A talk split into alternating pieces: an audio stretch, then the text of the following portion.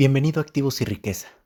Hoy platicamos de un tema de finanzas personales como es por qué conviene utilizar tanto el dinero en efectivo como las tarjetas de débito y crédito en nuestras finanzas personales. Hemos visto que youtubers dedican videos y videos al respecto de este tema cuando en realidad es algo sencillo y por lo tanto vamos al grano.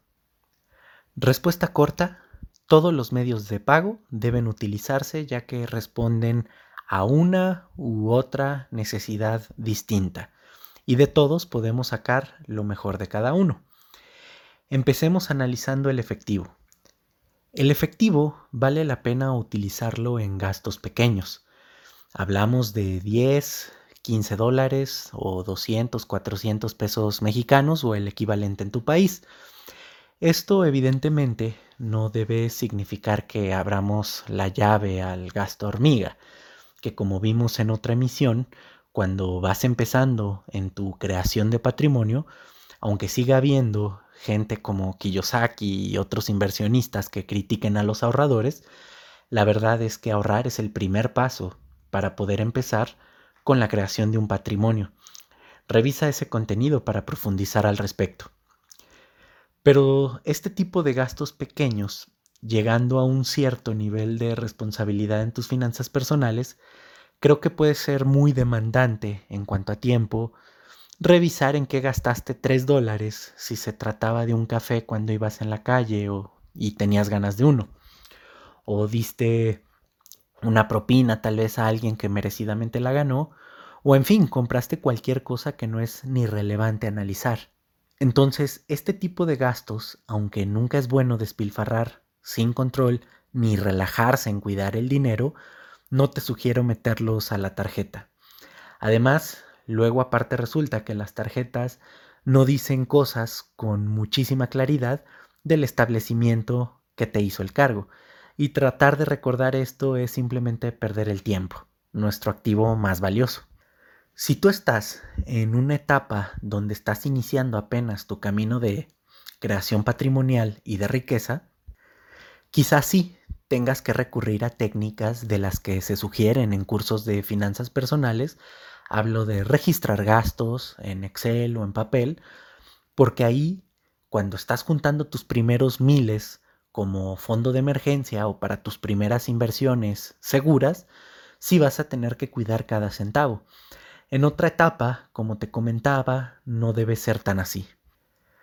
Pero otro tema muy importante sobre el uso del efectivo es evitar que se digitalice el 100% del dinero del mundo, porque si analizamos qué consecuencias podría tener el usar el 100% del dinero en forma digital por medio del celular y demás, pues de entrada los gobiernos y el sistema financiero que como hemos comentado tienen el máximo poder de controlar la fuente de creación del dinero y a partir de eso todo lo demás, medios de comunicación, farmacéuticas, empresas de alimentos, etc. Entonces, teniendo el 100% de las transacciones registradas en el sistema financiero, podrían controlarnos de una manera mucho más fuerte. A dónde fuimos y lo peor, congelar nuestros fondos, si hacemos algo como una campaña de rebelión o simplemente limitar la libertad de expresión de foros como este, que la libertad de expresión es un derecho fundamental. Vaya, parece que la pandemia de hecho es una excusa perfecta para implementar el dinero 100% digital, entonces tenemos que evitar que eso suceda. Entonces, para evitar abrir esa puerta a un control desmedido por el sistema, lo mejor que podemos hacer es seguir manejando nuestro dinero en efectivo con normalidad, siguiendo los tips que te comentaba y evitar este tipo de controles. Algunos dirán, pero el efectivo solo le beneficia a la delincuencia. Bueno, al respecto, la delincuencia tiene otras herramientas como el Bitcoin y mil formas de extorsionar adicionales. Entonces no es suficiente argumento desde mi punto de vista. Es un hecho que ya se puede decir que esas limitaciones al día de hoy ya existen en cuanto al tope de depósitos en efectivo, etc. Pero creo que al día de hoy aún mantenemos cierta libertad en lo que hacemos con nuestro dinero. Pero pasando ya al uso de las tarjetas, empecemos con la de crédito. Es una buena herramienta para, uno, realizar nuestros gastos cotidianos. Es una herramienta cómoda y que además nos permite realizar compras en las que no podamos pagar en efectivo, ahorrar el tiempo del proceso de pago, por ejemplo, en un restaurante en lo que te regresan el cambio, toma tiempo. También en compras por internet ahorras tiempo mientras te envían ciertos productos a domicilio. Y bueno, como número dos, también puedes tener ahí de manera automática un corte de cada mes que te diga todos los movimientos que hiciste, que puedas revisar y donde podamos analizar el volumen más fuerte de nuestros gastos. Cuánto hubo en entretenimiento, cuánto hubo en viajes, cuánto hubo en inversiones, hablo de inversiones tipo cursos o licencias, cuánto tuve en gastos personales en general, como gasolina, alimentos, en fin, agiliza el control. Como tercer beneficio, la tarjeta de crédito nos sirve para generar precisamente beneficios mientras la utilizamos. Es un hecho que estamos creando divisa al utilizarla y por eso los bancos la promueven tanto. Pero bueno, al día de hoy es una manera de beneficiarnos precisamente del sistema, porque las tarjetas de crédito generan puntos que vamos acumulando mientras utilizamos la tarjeta y pagamos con ella. Hay algunas que te otorgan millas para vuelos, otras que te otorgan directamente dinero en efectivo como retorno, otras que te otorgan descuentos en conciertos o cierto tipo de establecimientos de tu preferencia. En fin, si me preguntas cuál te conviene, la respuesta solo tú la vas a saber dependiendo de tu prioridad. Yo te recomendaría buscar alguna que tenga beneficios que son de tu interés. En mi particular caso, los viajes es uno de ellos. De preferencia te diría buscar una tarjeta en un banco que no sea de los de mayor élite como Citibank, Morgan Chase, Bank of America, para no darles más poder. Y si puede ser totalmente local, mucho mejor. Recordemos que la banca local empodera a la economía local y permite reinvertir capitales localmente. La clave aquí es que esos beneficios que acumules superen el monto de la anualidad. Y también no te fuerces a superar esos beneficios de la anualidad. Es decir, supón de una tarjeta que tiene una anualidad de 5 mil pesos. Cabe aclarar que el primer año prácticamente todas las tarjetas no tienen anualidad, pero esos 5 mil pesos del segundo año, tal vez por tus compras, tú solo tienes beneficios por el equivalente a 3 mil pesos. Pues no por llegar a los 5 mil pesos vas a gastar más del doble de lo que originalmente hubieras gastado, comprando cosas adicionales que no necesites, ¿me explico? El beneficio financiero simplemente es peor. Particularmente en México he visto opciones de tarjetas con anualidad cero y que tienen beneficios incluso iguales a los de tarjetas Platinum en cuanto al retorno de dinero por tus compras. Evidentemente aplicados en cierto establecimiento, pero si es un establecimiento en el que igual comprarías, como una aerolínea, creo que son de las mejores opciones. Ojo, algunas tarjetas te manejan el concepto de puntos, por ejemplo, 10% en puntos premia y 10 puntos son un peso. Bueno, en realidad lo que te están manejando es el 1% en retorno. Entonces, ojo con esto de los beneficios en puntos al comparar qué tarjeta eliges. Considero que una tarjeta es más que suficiente. Si quieres combinar beneficios de una y otra y no consideras demasiado retrabajo mantener el control en más de una sola tarjeta, adelante, es buena opción. Posiblemente una primer tarjeta lo mejor que puedes hacer es utilizarla en los gastos corrientes del día a día que te comentaba, un restaurante, una compra por internet, etcétera, toparla esta primera tarjeta a un monto que no te preocupe en caso de que te la clonen y de esta manera utilizarlo en el gasto corriente del día a día. Y tal vez una segunda tarjeta para temas de montos fuertes como vuelos de avión, compras más recurrentes de mayor valor, empresariales, etc. Considero que tener ya más de tres tarjetas puede ser muy poco minimalista para tu vida. Recuerda que menos es más y tener tantas tarjetas creo que es agregar cosas que puedan generarte descontrol. Otra cosa sobre las tarjetas de crédito que particularmente recomiendo, aunque esto ya depende del estilo de cada quien, es evitar los meses sin intereses. Muchas veces, para empezar, ni siquiera son meses sin intereses, simplemente te dan en las tiendas dos opciones, o tanto de descuento por pago de contado, o meses sin intereses. Vaya, ahí el interés que te cobran es claro que es lo que te dejan de dar de descuento.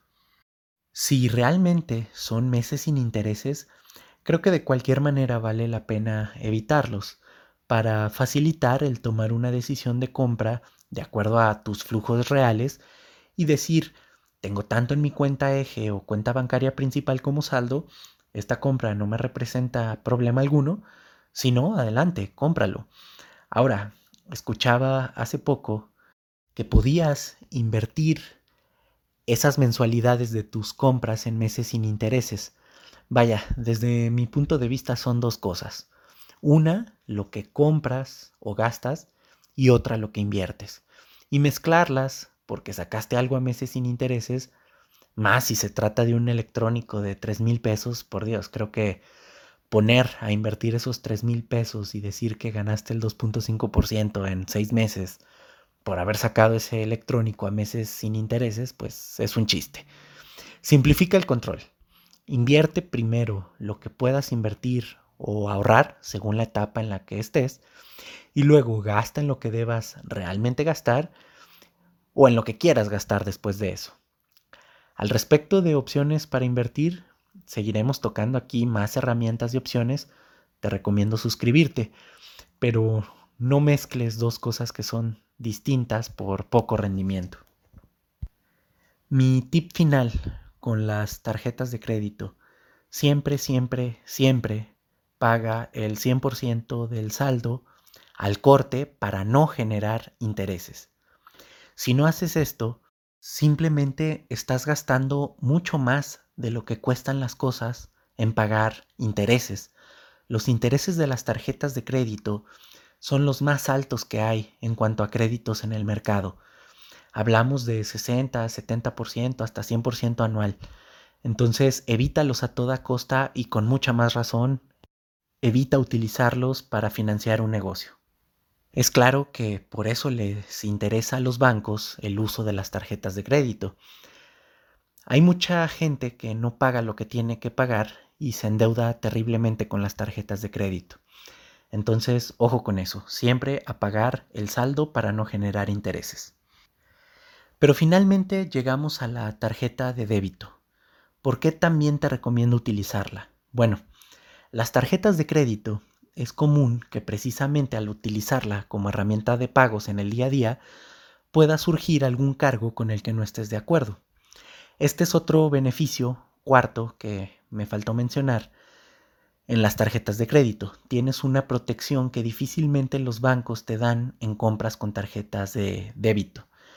Entonces, por proteger tus compras y estar seguro ante cargos no reconocidos, te conviene usar tarjetas de crédito. Pero como digo, cuando reportas algo, es común que te cambien tu tarjeta de crédito y te den una nueva tarjeta con otros 16 dígitos. Bueno, el usar la tarjeta de débito precisamente es bueno en cosas que ameritan una domiciliación mensual o un cargo mensual automático. Por ejemplo, el celular. No podemos dejar de pagar el celular. Necesitamos estar comunicados. Y a veces hacer un trámite para cambiar nuestra forma de pago es un ladrón de tiempo impresionante. Nuestros servicios, agua, luz, teléfono, nos va a ahorrar muchísimo tiempo el tenerlos domiciliados en nuestra tarjeta de débito y que nos lleguen los cargos en automático. Si tienes suscripciones de licenciamiento personales o en tu negocio, es bueno también que lleguen en automático. De esta forma evitarás que al reportar un cargo en una tarjeta de crédito tengas que hacer el cambio de todos estos servicios domiciliados en esa tarjeta nueva. Con una tarjeta de débito ya tendrás garantía de que todos los pagos automáticos están correctamente domiciliados o prepagados. Sobre esta cuenta de débito puedes tener ese fondo de emergencia para gastos corrientes de 3 a 6 meses. Si tú me preguntas en qué banco, bueno, busca uno con mucha presencia en cajeros automáticos, ya que así no gastarás innecesariamente por retirar en efectivo en cajeros fuera de ese banco y además busca que sea un banco fuerte pero local de preferencia. Incluso si acumulas cierta cantidad, siempre podrás guardar una parte en una cuenta de inversión que ofrecen muchos de los bancos precisamente junto con la cuenta principal. El rendimiento es prácticamente nulo, es una cuenta de inversión, pero que te ayuda a no tener, digamos, a la vista lo que realmente tienes de dinero mientras retiras en un cajero automático. De esta manera te proteges un poco y no te cuesta disponer de efectivo en cajeros automáticos del propio banco por lo general. En fin, este tema fue más largo de lo habitual, pero creo que es la base de un manejo de finanzas personales y si bien son puntos importantes, realmente no hay más allá de esto. Cabe comentar que, como siempre, tú tienes la última palabra y esta sugerencia puede o no aplicar en ti.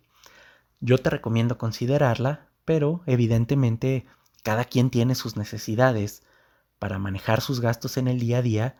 Yo aquí simplemente te di datos reales, pero lo importante es que tú tengas la manera de manejar tus finanzas que mejor se adapte a ti para mejorar siempre tu situación económica y financiera en el día a día. Y finalmente de eso se trata.